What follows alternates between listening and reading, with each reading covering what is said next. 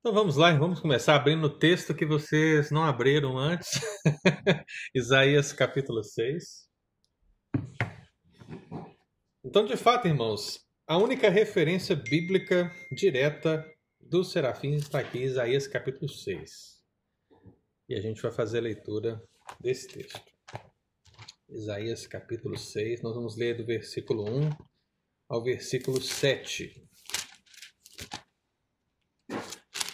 Aí lembrando, amados irmãos, se tiver alguma pergunta, pode aí levantar a mão, pode abrir o microfone, fazer pergunta, sem nenhum problema, tá bom? Isaías, capítulo 6, versículo 1 ao versículo 7.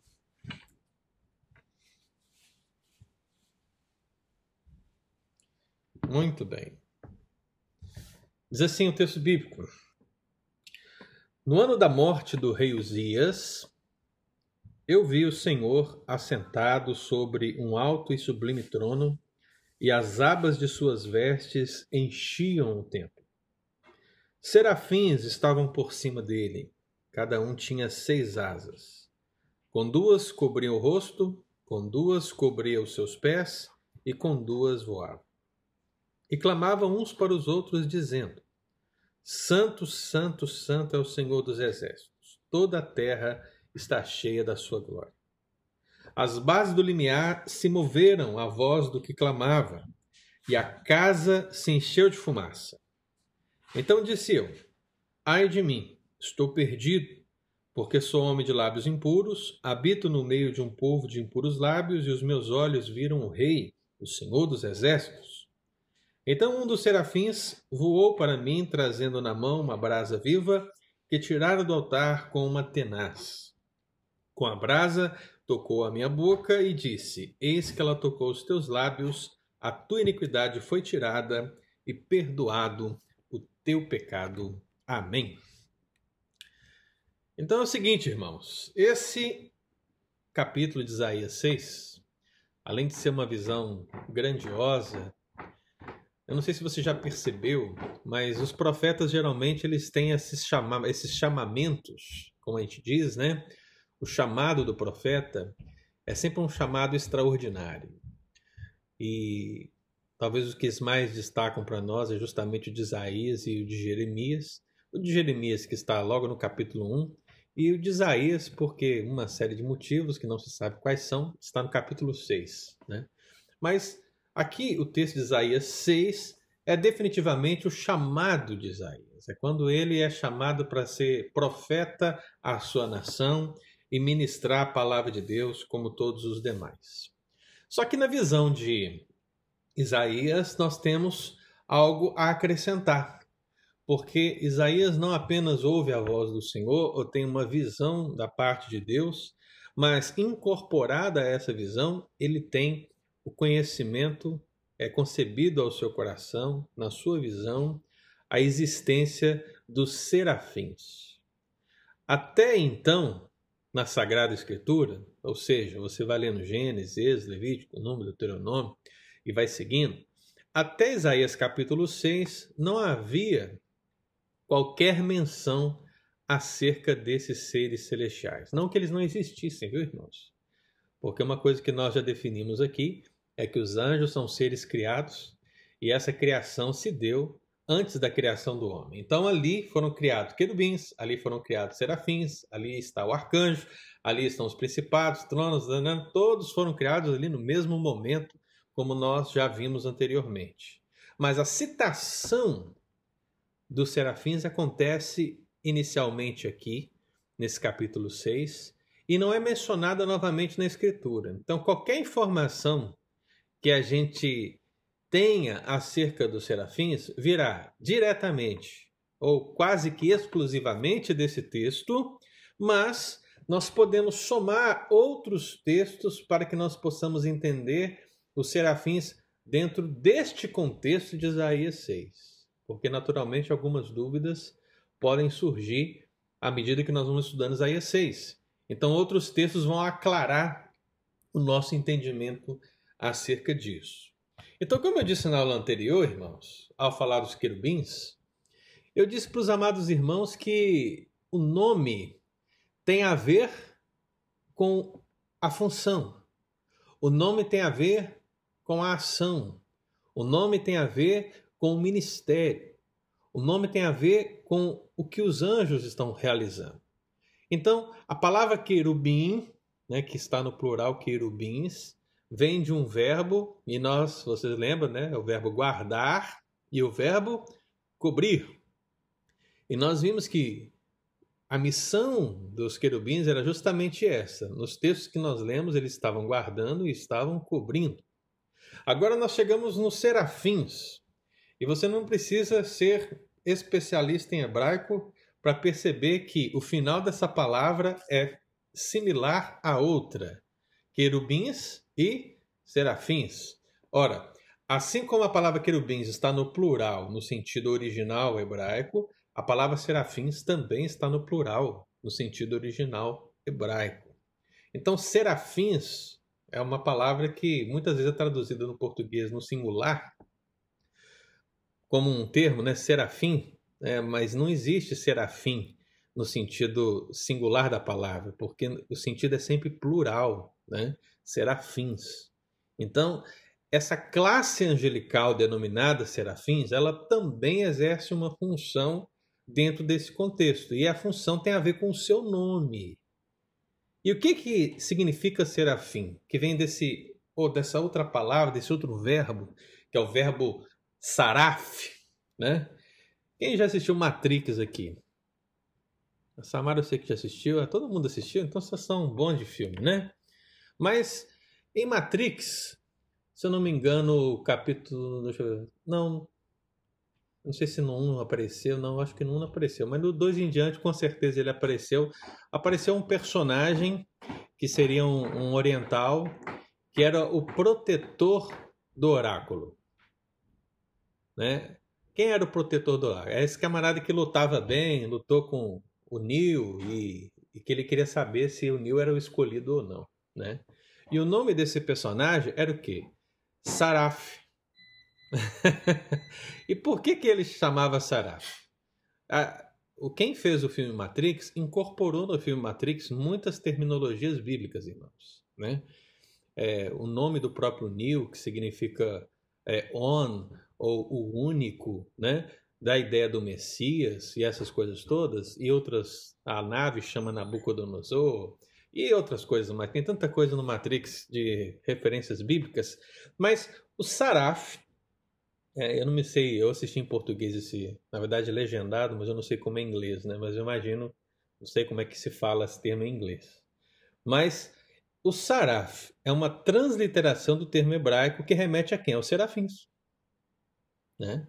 Então, literalmente, está dando ao personagem o nome de uma classe angelical. Né?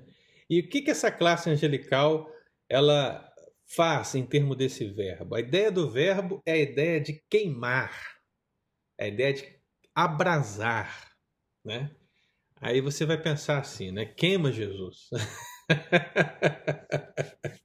o pessoal gosta de fogo, né? Principalmente os irmãos das igrejas pentecostais gostam de fogo.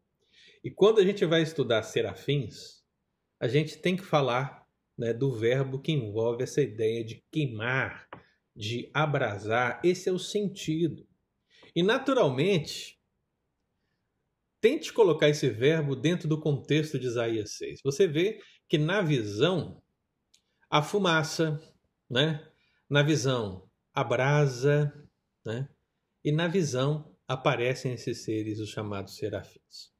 Essa palavra, na verdade, ela aparece várias vezes na Bíblia, não relacionadas a uma classe angelical, mas como verbo queimar. Mas talvez uma das oportunidades mais interessantes que ela apareça se dá naquele caso da serpente de Moisés, a serpente de bronze lá no deserto. Lembra da passagem? O povo duro de Israel, de coração duro, pecou contra o Senhor mais uma vez, né?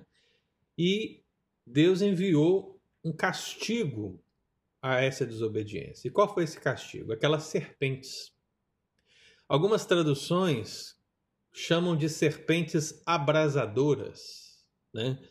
Eu não sei como é que está nas Bíblias em inglês aí, se alguém quiser fazer a contribuição, né? Mas Na linguagem portuguesa, elas são chamadas de serpentes abrasadoras ou serpentes que queimam. E aí você talvez pense assim, como assim, pastor? Essas serpentes elas jogavam fogo pela boca, né? Como um dragão e, e queimavam as pessoas? Não. A ideia das serpentes abrasadoras é que, uma vez que a picada dessas serpentes era executada, a sensação, a dor que elas passavam para os israelitas era semelhante à dor de uma queimadura. Né?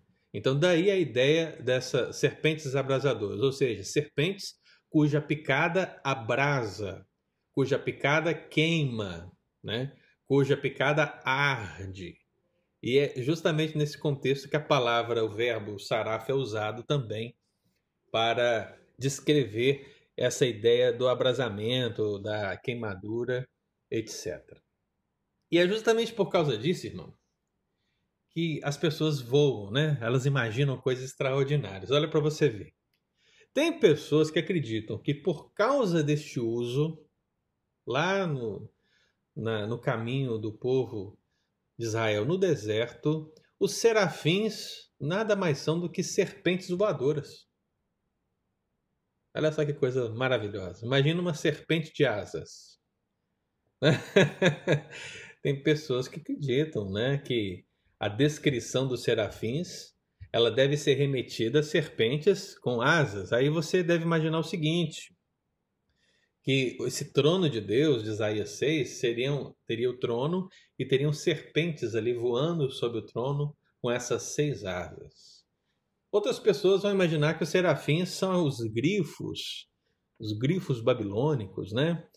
É, muito bem representados. Eu não sei se você já teve oportunidade de ir no Museu de Nova York ou no museu, qualquer outro museu, onde possuam esses grifos, que são seres alados com asas e também são relacionados aos serafins. Mas o que temos aqui, irmão, pra, na descrição dos serafins, é algo que precisa ser entendido dentro do contexto. E qual é o contexto? O contexto é assim: ó, no ano da morte do rei Uzias, eu vi o Senhor. O que, o que temos aqui, irmão, que nós não podemos esquecer, é uma visão. É uma visão profética.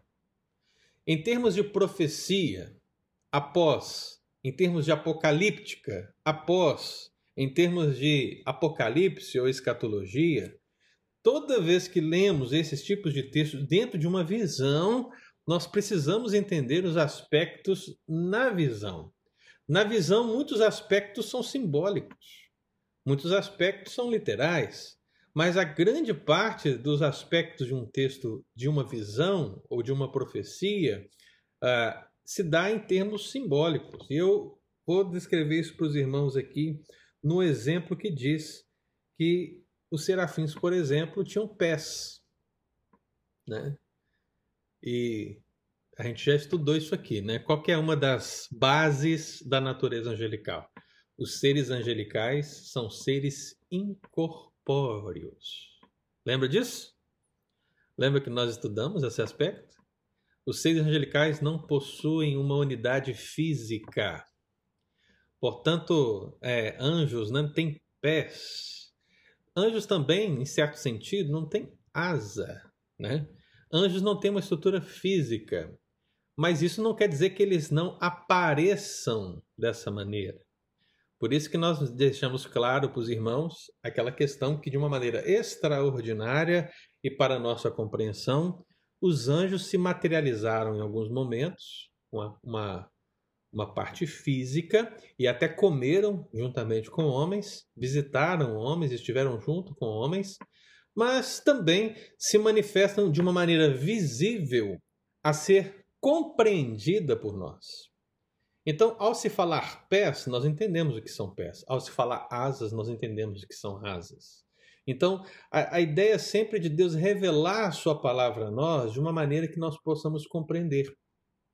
Então, aqui nós temos uma visão, e essa visão precisa ser estudada dentro desse aspecto. Muitas pessoas discutem, por exemplo, quando se deu essa visão. Eu não sei se você já parou para pensar isso, mas em qual perspectiva essa visão se deu? Isaías subiu ao céu ou o céu desceu a Isaías? Já parou para pensar? Porque ele tem uma visão de um templo, mas essa visão de um templo, necessariamente, não é o templo edificado por Salomão. Então pode ser que a visão deste templo veio até ele, ou pode ser que ele tenha sido levado até essa visão. Aquela ideia do ser arrebatado à visão. O que aconteceu com João, por exemplo. O que aconteceu com Daniel, por exemplo. Pode ter acontecido com ele também. Similar também ao fato do que aconteceu lá é, na, no caso da transfiguração de Cristo. É a mesma discussão. O que aconteceu ali? Foi Cristo que subiu a, a essa revelação ou foi essa revelação que desceu a Cristo? São detalhes que são discutidos porque a visão é grandiosa. Então, amados, quando nós adentramos aqui do capítulo 6, a gente não apenas vai ter a ideia de que este é o único texto que fala acerca dos serafins, como também vamos encontrar algumas características dessa classe angelical. Por isso que eu li o versículo 1 ao versículo 7, porque não há como você desassociar todos esses versículos da visão e dos serafins, porque tudo está acontecendo ao mesmo tempo. Então você precisa fazer essa leitura no sentido, pelo menos, desses sete versículos. E, as características que eu separei aqui para o nosso estudo, irmão, remete primeiramente ao aspecto nobre dos serafins. A classe angelical dos serafins é uma classe nobre. Né? Eu acho que eu já mencionei isso aqui para vocês. Com certeza mencionei na aula anterior.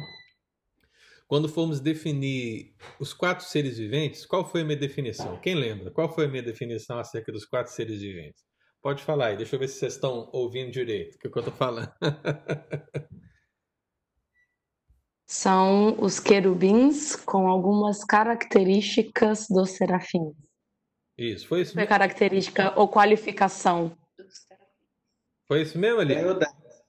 Foi Ganhou 10. tá certo, foi isso que eu disse. Então, que os quatro seres viventes são chamados querubins, né? E possuem características de serafins. E por que, que eu disse isso? As características apresentadas aos seres viventes, que são chamados de querubins em Ezequiel, é que em Apocalipse eles cantam Santo, Santo, Santo é o Senhor dos exércitos. E essa expressão, esse cântico, é entoado por quem na Bíblia? É entoado pelos serafins. Então você tem aqui algo interessante. Você tem algo que é atribuído aos serafins, mas também está atrelado aos querubins. E existe uma terceira classe angelical que nós vamos estudar adiante, que é a chamada classe angelical tronos. Tronos. O que, que as pessoas que estudam esse tema acabam e chegam a uma conclusão? Parece-nos, parece-nos que essas três classes angelicais estão muito próximas. Né? justamente por causa dessas figuras e desses textos. Você percebe que então, querubins está muito ligado a serafins. E quando estudamos tronos, a gente percebe que estão ligados sempre ao trono de Deus. Então, parece-nos que há uma ligação entre essas três caras. Parece-nos. Mas não há como afirmar definitivamente essa ligação. Mas parece-nos, porque as três classes estão muito ligadas ao trono de Deus. E é justamente esse trono que é visto aqui. Qual é a ideia de trono, irmãos? A ideia de trono é a ideia de nobreza. Quem que Isaías está vendo? Ele está vendo o rei. Né? Olha, os meus olhos viram o rei, o senhor dos exércitos. Lembra, inclusive, irmão, que essa expressão senhor dos exércitos já foi estudada por nós? Ela se refere a um termo militar que se refere ao quê?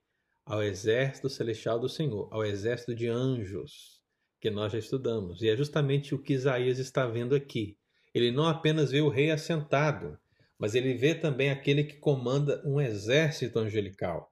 E ele não apenas vê, mas ele também vê uma parte desse exército, ele vê os serafins. Então, quando a palavra do Senhor diz que ele está, ele vê um alto e sublime trono, é, a sua visão não se limita apenas a isso, mas ele diz que serafins estavam por cima dele. Estavam por cima de quem? Do trono. Então a figura, irmãos, é o seguinte: Considerando os quatro seres viventes querubins, digamos que os quatro seres viventes, a partir de Apocalipse 4, que nós já estudamos, estão diante do trono. Se os quatro seres viventes de fato são querubins, eles guardam e cobrem. Ou seja, eles estão guardando o trono de Deus. E os serafins? Eles estão por cima do trono de Deus. Você começa a perceber uma certa lógica, entende? Então, parece-nos que os querubins estão muito próximos do trono, mas os serafins estão mais próximos do trono, porque eles estão sobre o trono, e os querubins adiante do trono. E nessa ligação, o fato de estar sobre o trono não designa, irmão, que ele que os querubins, os serafins são superiores àqueles que estão sentados no trono, de maneira alguma. A ideia de estar sobre o trono aqui ela remete à ideia de serviço, remete à ideia de adoração, porque o próprio contexto revela essa questão, né? Então muitas pessoas vão dizer: ah, os querubins estão acima daquele que é o rei? E a resposta para essa pergunta você já sabe, né? Nós dizemos lá no princípio de tudo, né? Uma das características dos anjos. Os anjos são seres criados. Então, meu irmão, houve um tempo que o trono de Deus era absoluto, absoluto para o Pai, para o Filho e para o Espírito Santo. Mas houve um tempo, e há um tempo, a partir desse tempo, da criação dos anjos, da criação dos serafins, os serafins tomaram esse lugar ao lado de Deus, próximo do trono de Deus, com uma finalidade de dar-lhe glória, com uma finalidade de louvá-lo, com uma finalidade de servi-lo, e é justamente isso que a gente vai percebendo. Mas eu quero que você entenda que há um aspecto nobre dessa classe, dada a proximidade. Pense comigo o seguinte: vamos pensar nos Estados Unidos, que é a nossa realidade. Lu, se eu falar para você, Lu, visita o presidente Trump amanhã, você consegue? Não. Mas por que não? Por que, que você não consegue? Você sabe o endereço Porque... dele, não sabe? Por causa da autoridade dele, né? Ah, vai ter uma série de dificuldades, né? Porque numa estrutura da, do Estado, você é como uma cidadã comum. É o que vai se dizer. Você é uma cidadã comum. Mas Será que tem pessoas que nesse momento, se quiserem ter acesso ao presidente, terão? Que pega o telefone, liga para ele, conversa como nós conversamos com as pessoas, que fala assim: "Olha, presidente, eu quero ir aí bater um papo com você" e vai lá e bate o papo com ele? Essa relação mostra que essas pessoas elas têm um, um, uma proximidade com o presidente maior, uma relação maior com o presidente, e por isso elas têm, diante dos nossos olhos, uma autoridade maior. Elas têm uma, uma nobreza maior, porque elas estão mais próximos da fonte. E esse é o mesmo princípio que você precisa aplicar aqui aos serafins. Né? Você tem todo o exército angelical a serviço de Deus. Mas todo esse exército angelical, dividindo-se em classes, e até que as que nós já estudamos, você percebe que você tem seres que estão diante do trono, guardando o trono. Ou seja, existem anjos ah, diante desses seres que guardam o trono.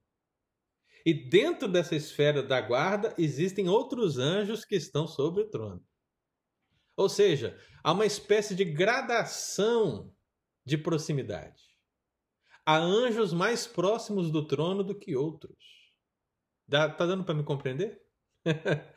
isso é interessante, porque isso nos faz acaba fa, nos fazendo pensar numa comparação com o galardão, na é verdade. O galardão é uma pode ser comparado aqui, ainda que sejam coisas diferentes. Mas o que o galardão é? O galardão é o seguinte: ele diz que é, todos os salvos em Cristo Jesus são salvos em Cristo Jesus vão ter os privilégios da vida eterna, mas uns vão gozar mais do que outros. Entendeu? Por quê?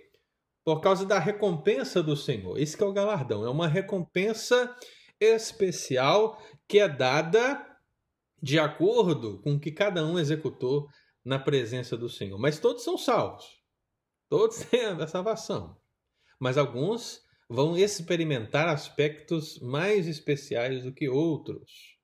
Então parece-nos que na relação angelical é o mesmo princípio. Existem todos os anjos estão ali eleitos na presença do Senhor, servindo ao Senhor, adorando ao Senhor, cumprindo as ordens do Senhor, mas uns estão mais próximos do trono do que outros. Que de certa forma é um privilégio. Né? E aí, nessa relação de proximidade, os serafins estão mais próximos dos que os querubins. E aí, meu amado, quando fala desse alto e sublime trono e que eles estão ali, vai dar então justamente essa ideia de nobreza. O Senhor, que é o Adonai, ele é o próprio Jesus, né? O que Isaías está vendo aqui? Ele está vendo um trono e quem ele está vendo assentado no trono? O próprio Senhor Jesus. É, e por que, que eu afirmo isso? Eu afirmo isso porque já foi dito pelo próprio Senhor, aplicando essa profecia em João 12, né? Ele disse que Isaías viu acerca da sua glória. Então, se, se o próprio Senhor disse que Isaías viu a sua glória, então, com certeza, quando ele diz aqui que viu o Senhor, viu o Rei, ele está vendo o Rei dos Reis, o Senhor dos Senhores, ele está vendo o próprio Senhor Jesus assentado nesse trono. E é interessante, irmão, porque a visão de Apocalipse 4 que nós estudamos, a visão do trono de Deus, quem é que está sentado no trono também? É Jesus com o livro com sete selos. Então, olha só, a Bíblia é perfeita, né? Em Apocalipse 4, 100 anos é, depois de Cristo, em Isaías 6, 750 anos antes de Cristo, em Ezequiel, 700 anos antes de Cristo, as visões vão se juntando, mas elas vão se tornando o quê? Uma única visão que mostra uma única verdade. É Cristo que está no trono. É Cristo que reina. Ele é o Rei, ele é o Senhor dos Senhores. Então, meu amado irmão, o primeiro aspecto que a gente precisa trazer ao nosso coração é esse aspecto da nobreza, da proximidade dos serafins com o trono do Senhor. Um segundo, até aqui tem uma pergunta? Esse aspecto da nobreza, tá tranquilo? Essa ideia da proximidade? Muito bem.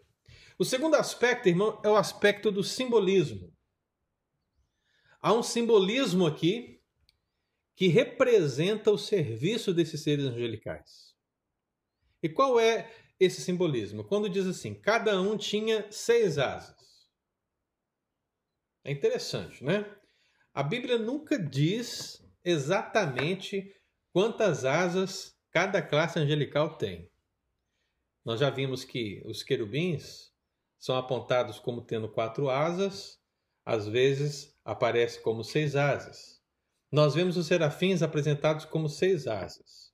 Mas não há uma descrição final onde se diz cada classe angelical tem um número determinado de asas ou anjos não têm asas.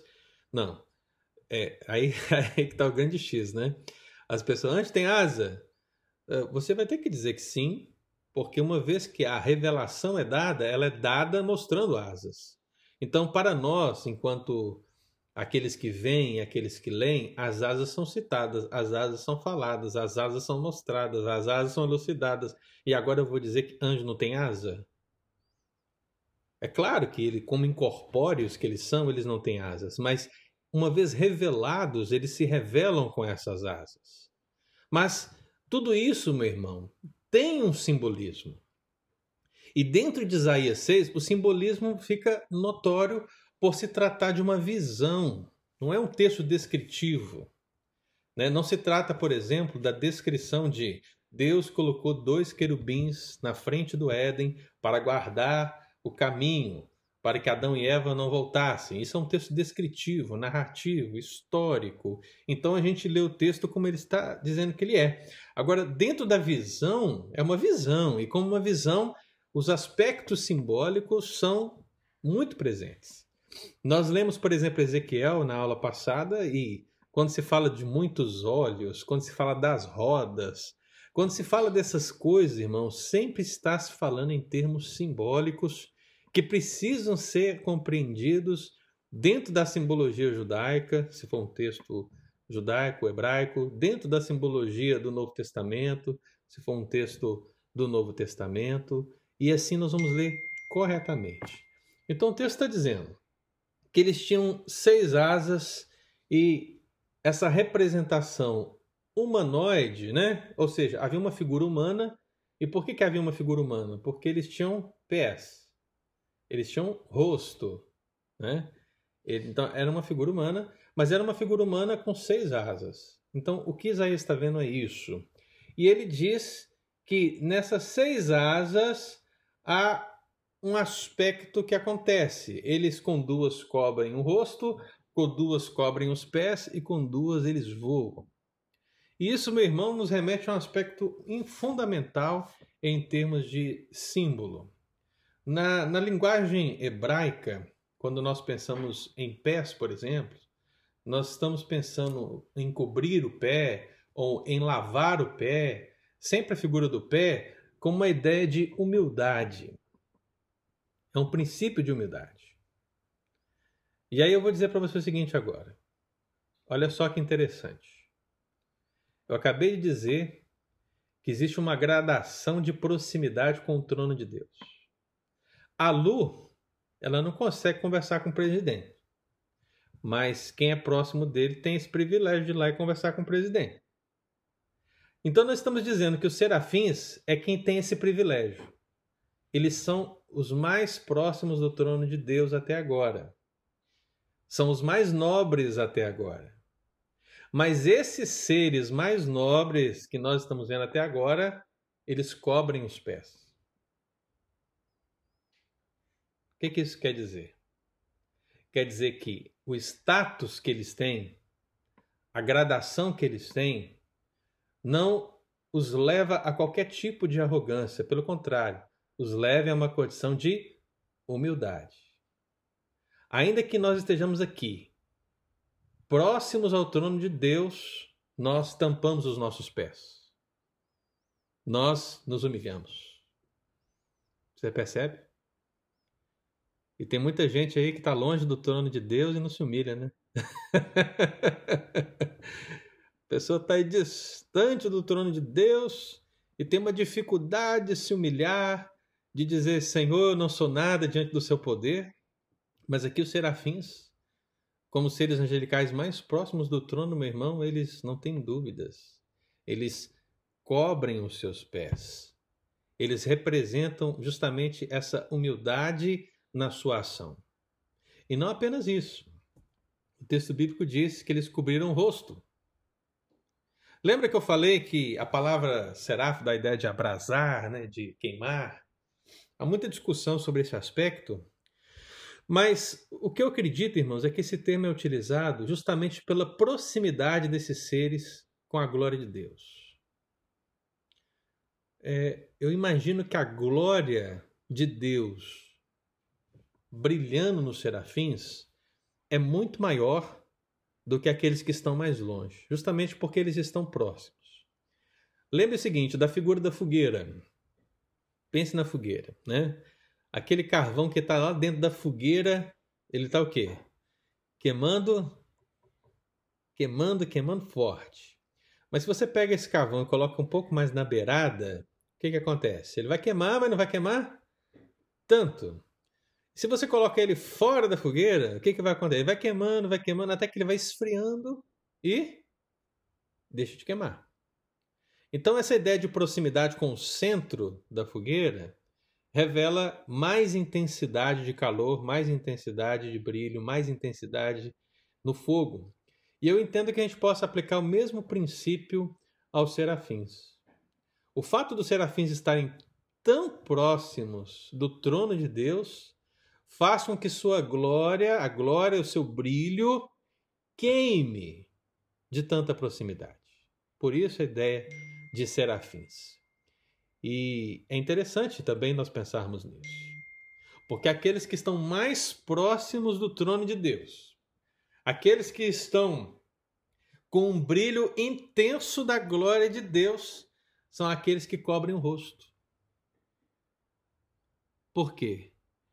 Porque eles não podem contemplar a glória divina. Eles não conseguem. Então veja o seguinte, irmão. Seres eleitos, seres nobres, próximos ao trono, de intenso brilho, não conseguem ver a glória de Deus. E o que, que nós percebemos no nosso dia a dia? O camarada é pecador, miserável, não arrependido e quer ver a glória de Deus. Ou disse que viu a glória de Deus. Irmão, você consegue perceber como é difícil a gente acreditar nessas coisas? Se nós temos anjos, como serafins, que nós estamos percebendo, que tampam os seus rostos porque não conseguem ver a glória de Deus, quanto mais nós, meu irmão. Porque nós ainda estamos num processo de glorificação. Não vou dizer processo, né? Porque muitos teólogos vão dizer glorificação é depois, mas uh, pode até ser incorporado. Mas a santificação a qual nós estamos vivendo, ela ainda não é perfeita. Ou seja, ainda há pecado em nós, a gente ainda faz coisa errada, né? E tal. Então, mas a gente quer ver o Senhor, a gente quer ver a glória de Deus. Meu irmão, se a gente vê de fato a glória de Deus, a gente ia ser consumido. Por quê? Porque os serafins não conseguiam olhar. Imagine nós. Então, eu realmente acho que a gente precisa comparar esse texto com o nosso dia a dia para a gente perceber que a glória de Deus não é brincadeira. Né? Quando Deus se manifestava visivelmente no Antigo Testamento, através da coluna de fogo, da coluna de nuvem e em tantos outros sinais maravilhosos, isso era terrível para os homens. Por quê? Porque Deus é santo, irmão. Não é essa a mensagem de Isaías 6? Que ele é santo? Ele é santo. E nós somos pecadores. Então, temos uma ideia de nobreza, mas também temos uma ideia, um simbolismo. Eles cobriam o rosto, cobriam os pés e com duas eles voavam. E por que voavam? Porque serviam trabalhavam, cumpriam a sua função.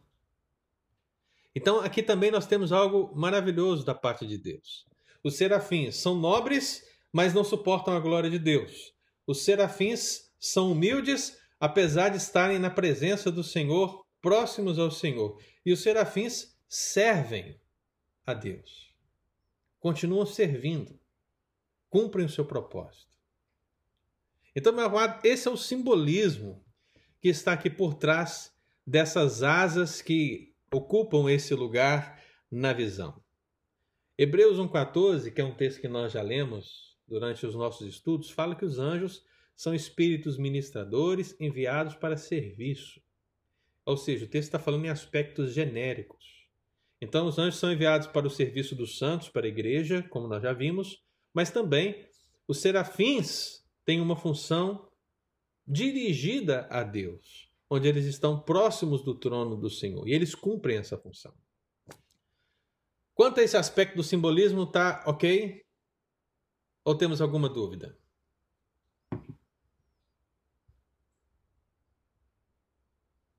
Tudo certinho? Ok, vamos avançar então.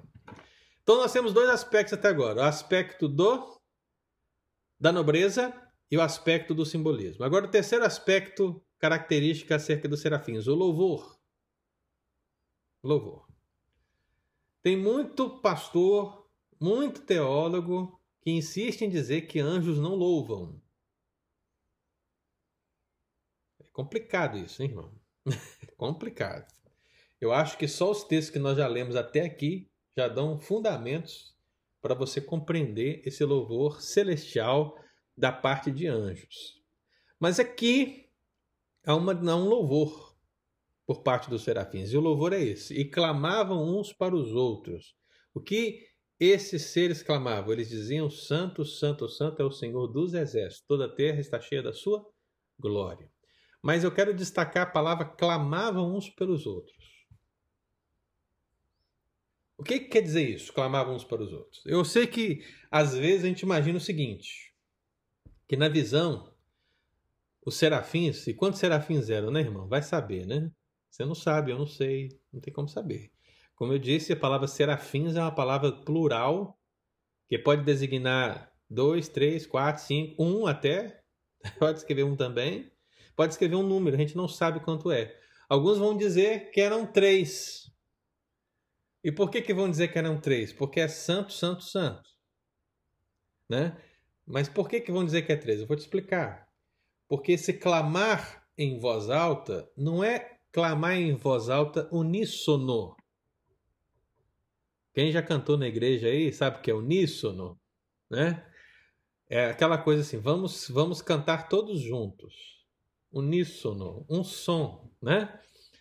Quando o, o Estevão está lá na frente da igreja fazendo a liturgia, né? Aí ele chega lá, vamos ler todos juntos. Aí todo mundo lê, cada um na sua tradução, e vira aquela bagunça, né? Aqui a gente tem esse problema. Mas vamos ler todos juntos. A ideia é que a voz de todos ecoe junta, em uníssono, e dê aquela, aquele impacto no que está sendo lido. Mas não é isso que está acontecendo no texto.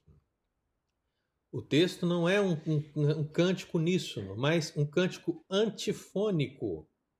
O que quer dizer antifônico? É o que o texto está dizendo aqui, irmão. Ele diz: uns para os outros. Ou seja, a figura é o seguinte: imagine o trono de Deus. Está lá o trono, estão serafins próximos do trono de Deus. Aí um serafim, olha, dois serafins, três serafins dizem santo. Aí um outro grupo de serafins diz santo, em resposta ao de cá.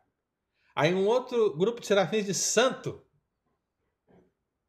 ou seja, havia uma resposta de um para com o outro. Eles clamavam uns para os outros, ou seja, diziam santo, aí outro santo, a outro santo, santo é o Senhor dos exércitos. Ou seja, todos participavam da canção de maneira como talvez a palavra mais mais comum para nós é aquela palavra responsiva, né? Seria o Estevão lá na frente da igreja, ele chega lá na frente da igreja, ele fala assim: Vamos ler o texto bíblico? Eu vou ler o primeiro versículo e os irmãos lerão o seguinte. Ou seja, ele lê o primeiro e os outros leem após em resposta ao primeiro. Foi isso que aconteceu aqui na visão de Isaías. Os serafins clamavam uns para os outros, né? em resposta, e assim todos declaravam a santidade de Deus. Então há um louvor aqui, irmãos, um louvor abençoado, e esse, esse som é um som alto, que é entoado em resposta à santidade de Deus. Por isso que o tradutor aqui na minha Bíblia ele usou a palavra clamar, porque a palavra clamar ela dá a ideia de algo que está sendo dito alto e incisivamente. Eu não sei qual é a palavra que está aí na Bíblia dos irmãos, né? Mas a palavra ela precisa responder a esse aspecto de uma continuidade e uma, uma, um som alto que é operado. Então, irmãos, a gente não pode ver essa visão com os serafins assim no trono de Deus, dizendo assim: Santo, Santo, Senhor dos Exércitos. Sabe aquela coisa assim? Não, não. O que está tendo aqui, meu irmão, é realmente um coro responsivo, alto, que dá glória a Deus pela sua santidade. Então, é, a gente precisa ter essa visão acerca do louvor. E aqui a gente percebe justamente isso, que esse cântico é o mesmo cântico de Apocalipse 4 dos quatro seres viventes. Né? Pelos séculos dos séculos, os quatro seres viventes, tendo cada um deles respectivamente seis asas, estão cheios de olhos ao redor e por dentro, não tem descanso, nem de dia nem de noite, proclamando Santo, Santo, Santo é o Senhor dos Exércitos. Diga, Ricarda. Aqui eu vou falar uma coisa aqui, o Erione não está aqui, então eu vou falar. é, não é uma heresia, não, mas é, eu imagino, quando eu leio isso aqui, eu imagino que quando eles cantam isso aqui, menino, deve tremer as estruturas assim, sabe? Sim. Deve ser muito lindo. Né? Você não ah. deve nem imaginar, não, porque foi o que aconteceu mesmo, Ricardo que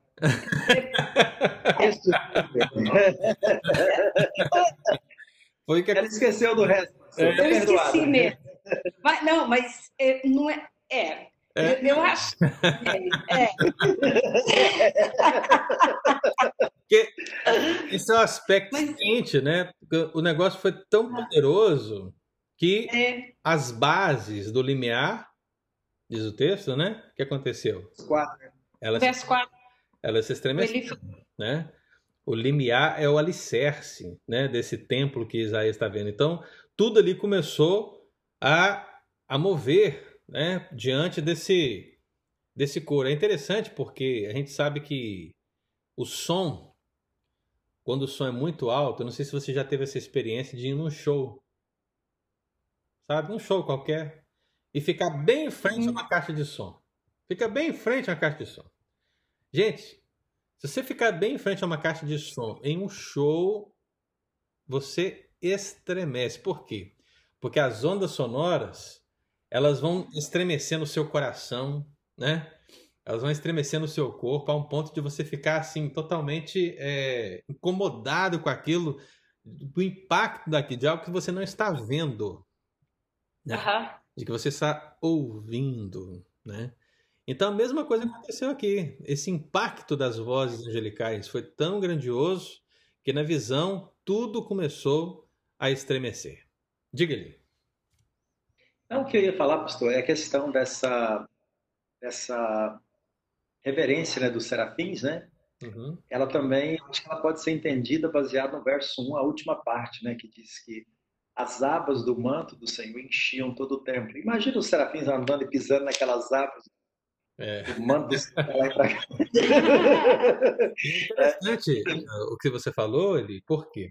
Porque como- quando temos os querubins, né? Os querubins são aqueles que cobrem, né? Cobriram o propiciatório, cobriram o santo dos santos, né? Mas aqui, na visão do templo, o que cobre é a glória de Deus, são as abas das suas vestes, né? É Uhum. Deus que cobre Isso. tudo. Então, se Deus cobre tudo, aqueles que cobrem o que ele determinou estão abaixo dele, né? Exato. são submissos a ele. E é isso realmente é interessante de ser analisado, como você falou. E é justamente isso, viu, Ricardo, que eu vou falar agora como próxima característica, né? O poder, né? A gente já mencionou que os anjos são seres poderosos quando trabalhamos a natureza angelical, e aqui mais uma vez a gente percebe o poder dos seres angelicais em uma canção. As bases do limiar se moveram à voz dos serafins que clamavam. Perceba, as bases do limiar não se moveram, eh, diz o texto, né? Não porque Deus estava ali. Não que isso não seja verdade, tá, irmão? Isso é verdade. Mas eu quero que você perceba que a ligação com o estremecimento das bases do alicerce ali se dá pela voz dos que clamavam. Então, essa voz dos que clamavam que a voz dos serafins fez com que tudo movesse, né? Fez com que tudo estremecesse. Aqui nós temos a ideia de poder, é poderoso, né? E esse poder do irmão, de fato, remete a como uma das características da, das classes angelicais. É interessante que a casa ela se encheu de fumaça, né? É, só um minutinho ali. A casa encheu de fumaça. E essa fumaça também ela tem a, a, essa representação da presença da glória de Deus.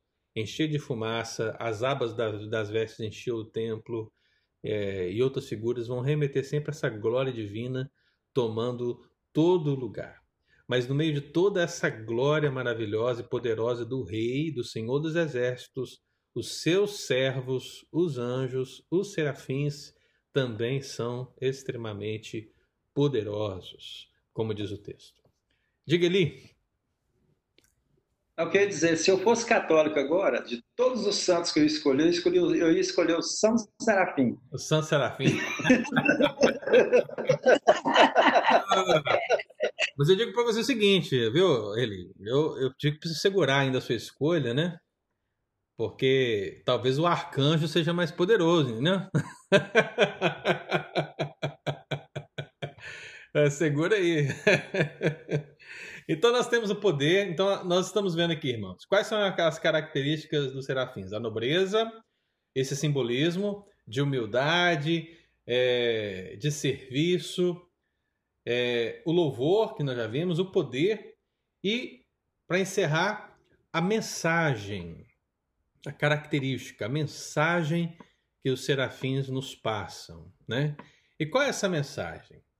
A mensagem, meu amado irmão, ela é uma mensagem de purificação. A Bíblia, ela apresenta o fogo como um duplo sentido, basicamente. Na maioria dos textos bíblicos, o fogo ele é apresentado como julgamento e como purificação. Então você precisa verificar cada contexto, né? Porque a gente, a gente costuma falar de alguns cânticos aqui, né? Então, quando eu canto, por exemplo, um cântico Acende o seu fogo em mim, né? Eu não vejo nenhum problema de você cantar isso, porque nessa canção você está dizendo, usando o fogo como uma metáfora para que Deus ele restaure, restaure a sua vida na presença dele. Acender o fogo significa avivar, nos avivar. Então, não quer dizer isso. Mas quando a Bíblia diz que Deus é fogo consumidor, então aí já tem uma figura de julgamento, né? Uma figura daquele que traz o julgamento sobre o ímpio, sobre aquele que não se arrepende do mal, né? Deus ele traz julgamento. É Apocalipse 15, que é um texto que eu coloquei para vocês lerem, que fala dos flagelos, né? Deus envia os flagelos. Em Apocalipse 15 a Bíblia diz que o santuário, na visão, né? O santuário se encheu de fumaça procedente da glória de Deus e do seu poder. E ninguém podia penetrar no santuário enquanto não se cumprisse os sete flagelos dos sete anjos. Então, nesse contexto, nós temos aqui um contexto de julgamento. Porque Deus ele está abrindo os selos, e dentro dos selos ele está enviando os flagelos, está derramando as taças da ira, e no meio disso tudo você tem o quê? Você tem fogo. Né? Você tem questões alusivas ao fogo. E você também né, tem na Bíblia a ideia de purificação relacionada ao fogo. E quando nós pensamos nos serafins, nós estamos pensando justamente nessa figura, a figura de purificação. Porque o texto bíblico diz que um dos serafins voou trazendo na mão uma brasa viva que tirara do altar. Lembra que isso é uma visão, né, irmão? Mas na visão, o serafim está levando uma brasa viva e ele está, diz o texto, tocando a boca do profeta com essa brasa. E, e perceba, a brasa que sai do altar de Deus, ela purifica o profeta. Né? Lembre-se, irmão, não é o serafim que purifica, tá? Não é. Nós sabemos que, em último grau, em termos bíblicos, quem purifica é Jesus pelo seu sangue. Mas existem inúmeras figuras na Bíblia para representar a purificação, mas todas elas vão estar ligadas a Deus no final das contas. Então você percebe que o serafim, na visão, ele é um meio de mostrar essa revelação. E qual revelação? Que sai do trono de Deus uma brasa viva, sai do trono de quem, irmãos? De Deus. Essa brasa viva e ela toca no lábio do profeta e o profeta ele é limpo. Então perceba que o serafim ele só é alguém que pega a brasa ali e leva a brasa lá. Ele está servindo ao Senhor dentro da visão, mas é o Senhor quem purifica. Um texto que eu coloquei para os irmãos lerem durante a semana, Isaías 43, versículo 25. Em Isaías 43, versículo 25, diz o quê? Diz assim: Eu, eu mesmo, o Senhor, sou aquele que apago as transgressões. Sou eu que purifico vocês, e das suas transgressões não me lembro mais. Isso dentro do próprio contexto de Isaías. É Deus que purifica, sempre. Então, mas na figura, os serafins são usados como aqueles que estão servindo a Deus para trazer essa mensagem, a mensagem de purificação. E o que, que você percebe, irmão? Quando Isaías tem a visão de um rei que está sentado no trono, de seres angelicais tão nobres e toda essa visão de fumaça, de fogo, de brasa, de vestes, tudo isso nesse contexto. Qual é a, Qual é a mensagem que ele recebe da parte de Deus? Ele recebe a seguinte mensagem. Escute bem, irmão. Você é especial aos olhos do Senhor. É isso que ele disse? Não, ele disse: Ai de mim, estou perdido. Sou homem de lábios impuros. Habito no meio de um povo de impuros lábios, e os meus olhos viram o Rei, o Senhor dos Exércitos. Você percebe, irmão, que a mensagem da parte de Deus para o profeta não é uma mensagem de autoajuda, mas é uma mensagem de arrependimento e purificação.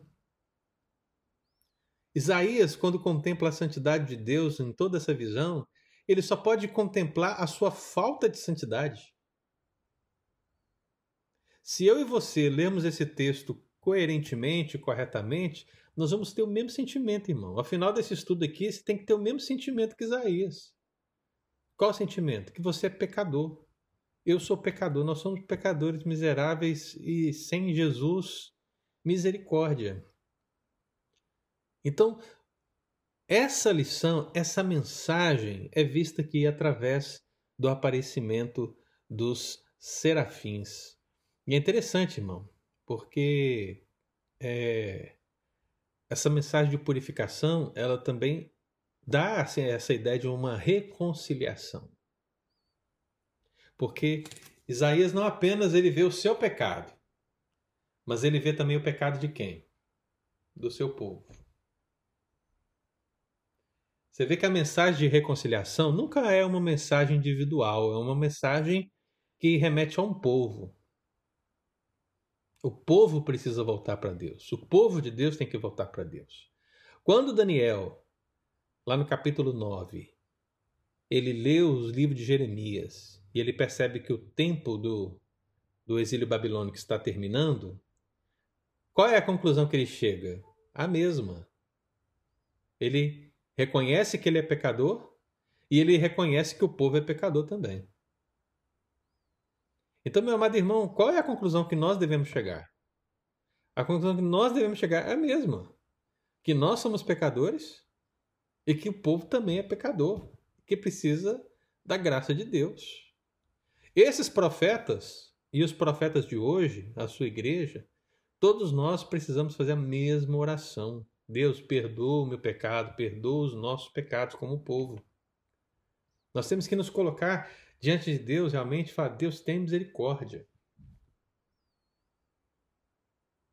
Então, a lição que a gente tem aqui acerca dessa mensagem que temos no texto bíblico é justamente essa, a ideia da purificação. Então, os seres nobres, que são os serafins, com toda a sua qualificação, com toda essa característica de proximidade, eles vão nos revelar justamente essa ideia. Olha, vocês, igreja, povo de Deus, não são nada se não se arrependerem dos seus pecados, se não forem purificados pela brasa que sai do altar. Sempre assim, irmão. Né? Então, que Deus ele possa aplicar ao nosso coração essa palavra, esse estudo, e que nós possamos assim, aprender a partir da classe angelical dos serafins. Amém?